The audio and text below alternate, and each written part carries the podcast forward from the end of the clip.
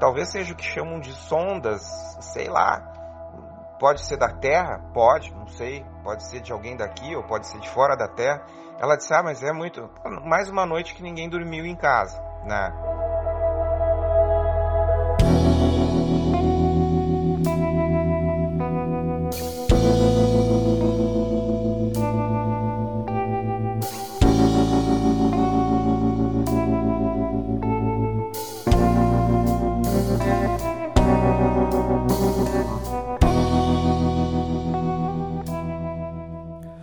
Quão perto de um objeto voador não identificado sua curiosidade te levaria? Antônio, de Porto Alegre, nos conta essa aventura intrigante no relato de hoje. Eu sou Zero, seu anfitrião, e vem aí mais um pequeno relato de grande significado para nós e quem sabe para eles também. Explicáveis ou não, relatos ufológicos surgem aos montes, a cada dia, hora e minuto. Quantos deles você conhece? E quantos casos sequer são relatados? Ajeite seus fones de ouvido e esteja preparado para experimentar um deles agora. Meu nome é Antônio, sou de Porto Alegre. É, tava eu e a minha mulher aqui na casa onde nós moramos, na época então, a minha, minha primeira esposa. Uh, estávamos morando num edifício aqui que tem uma área interna, tipo um posto de luz com comunicação para um pátio no fundo, né? E ela veio correndo, eu estava na sala, ela veio correndo e disse: Antônio, vem ver isso, vem ver isso aqui.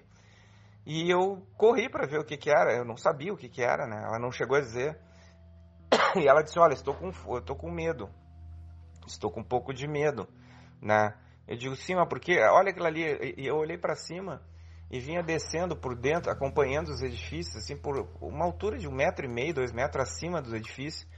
Vinha vindo uma esfera do tamanho de uma bola de basquete, ela desceu e ficou ao, ao no máximo três metros da minha, do meu rosto, assim. Era uma esfera uh, de cor rosada, tá? O interessante é que ela, ela era esférica, mas ela parecia uma, uma TV fora de sintonia, tipo um com aquele chiadeira visual, aquela assim, né? Parecia uma coisa meio perolada, assim, que e ela, ela tinha luz, tinha uma luz bastante forte, mas o interessante é que ela não iluminava muito o ambiente, né? E ela desceu silenciosamente por esse poço de luz, né? Ficou a mais ou menos um metro e meio, dois metros do chão e começou a se dirigir para o pátio através de um corredor, né? E ela foi andando, andando, aí ela subiu acima das árvores, um metro e meio, dois metros no máximo, e foi acompanhando, como se estivesse fazendo um desenho em cima dos, do, das árvores, dos prédios, dos obstáculos, assim. E ela foi indo, indo, indo e se desapareceu entre outros prédios, né? E eu digo, nossa, mas o que, que é aquilo? E ficou aquela, aquela, aquela ai meu Deus, aquilo não é daqui, não é desse mundo. Não, na época não existiam drones, isso aí foi em, em 84, mais ou menos, né? Uh, não existiam drones, a tecnologia não era tão que nem hoje, né? E a coisa era muito silenciosa e foi andando. Eu disse, olha, o que, que pode ser aquilo? Eu não sei, né? Um balão iluminado, sei lá o que, que era. Simplesmente não tinha na época assim. Eu digo, talvez seja o que chamam de sondas, sei lá. Pode ser da Terra, pode, não sei. Pode ser de alguém daqui ou pode ser de fora da Terra ela disse: Ah, mas é muito. Mais uma noite que ninguém dormiu em casa, né? Uh, passou dois, três dias, eu estou conversando com um vizinho aqui, o seu João, e ele perguntou se eu tinha visto alguma coisa diferente, né? Eu digo: Olha, eu vou contar para ti, mas tu vai dizer que eu sou louco. Eu vi uma coisa assim, ele disse exatamente o que eu vi, porque passou mais ou menos no mesmo horário que passou aqui, passou em outros pontos. Ele conseguiu ver duas não tão próximos como eu, tá? Mas ele viu e parecia que aquilo uh, ia mapeando o ambiente, assim, acompanhando o relevo, né? Mantendo uma certa distância fixa do solo. E aquilo foi, silenciosamente, foi caminhando, passando assim por, pelo alto das coisas e desapareceu.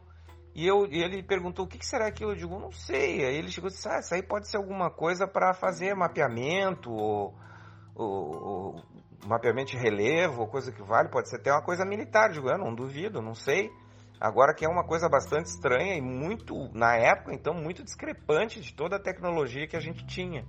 Né? E ficou por isso mesmo. Muita gente aqui na, na, na região onde eu moro viu coisas parecidas e contou essa história para todo mundo, né? E foi bastante interessante. Uh, meu filho estava fazendo a tese de mestrado dele e ele precisava capturar espécimes de um tipo de perereca então nós saía, uh, subia a serra, ia em direção lá Bom Jesus, aquela região da serra lá, né? E lá se localiza ali no, no, nos campos dos Altos da Serra, se localiza a Flona, a Floresta Nacional lá, que é uma área de pesquisa. Curiosamente, embora não seja nativa, as árvores são todas uh, um florestamento de, de, de, de espécimes que não são nem nativas, né? São são exóticas, né? São pinos eliote, pinos, enfim, é uma quantidade absurda de pinos. Então nós saímos por uma estrada comum, né? E entramos por uma estrada de chão e andamos muitos, mas muitos quilômetros, né? A gente saiu daqui de Porto Alegre por volta das quatro da tarde e fomos lá. Uh, aqui em Porto Alegre estava quase 30 graus, né? E lá em cima estava 8 graus, estava bastante frio, inclusive, e úmido. E pegamos essa estrada e fomos mato adentro. E olha, andamos, andamos, andamos bastante. A, a, lá a região era de São Francisco de Paula, né? Também uma região bastante rural, totalmente deslocada, escura. Né? E nós andamos por várias horas até chegar num ponto onde ele queria fazer a coleta dessas pererecas, essas pequenininhas, as ranzinhas assim, né? E a gente ficou algumas horas lá coletando, conseguimos coletar algumas e aí resolvemos voltar, que já estava aí por volta das três e meia da madrugada e estávamos voltando. Apareceu um carro que seguiu na nossa frente nessa estrada de chão, fazendo poeira durante alguns quilômetros, né? E esse carro saiu da nossa frente, ele deu uma diminuída e saiu, foi por uma outra estradinha, um outro braço de estrada, assim, de chão também, né? E desapareceu. De repente nós vimos uma luz acompanhando o horizonte, assim, por cima das árvores, assim, e a primeira coisa que eu disse, olha, pô, parece que foi mais curto o caminho de volta. E o meu filho, é assim, olha lá, ó, tem um. A estrada tá logo ali.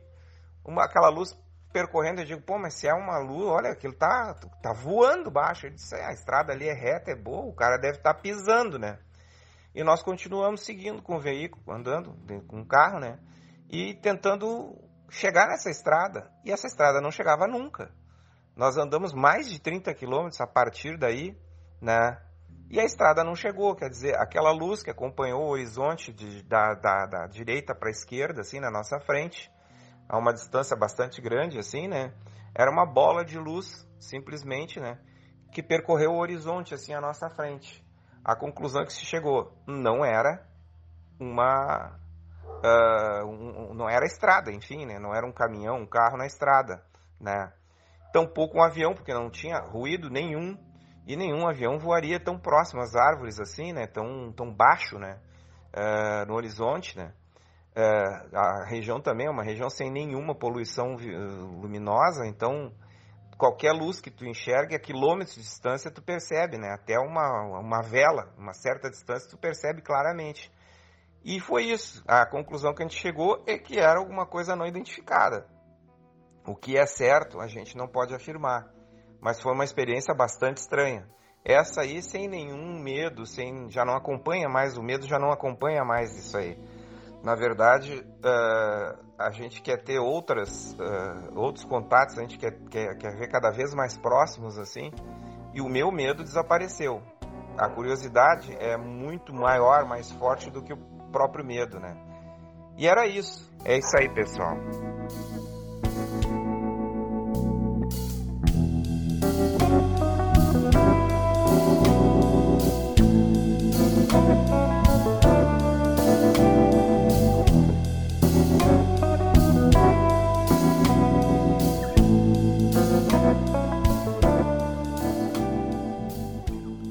A verdade é que uma boa história é contada por quem viveu ou conviveu com os fatos, e muitas delas ainda nem foram contadas. Por isso, participe enviando seu relato em áudio para o WhatsApp 28 999 834185.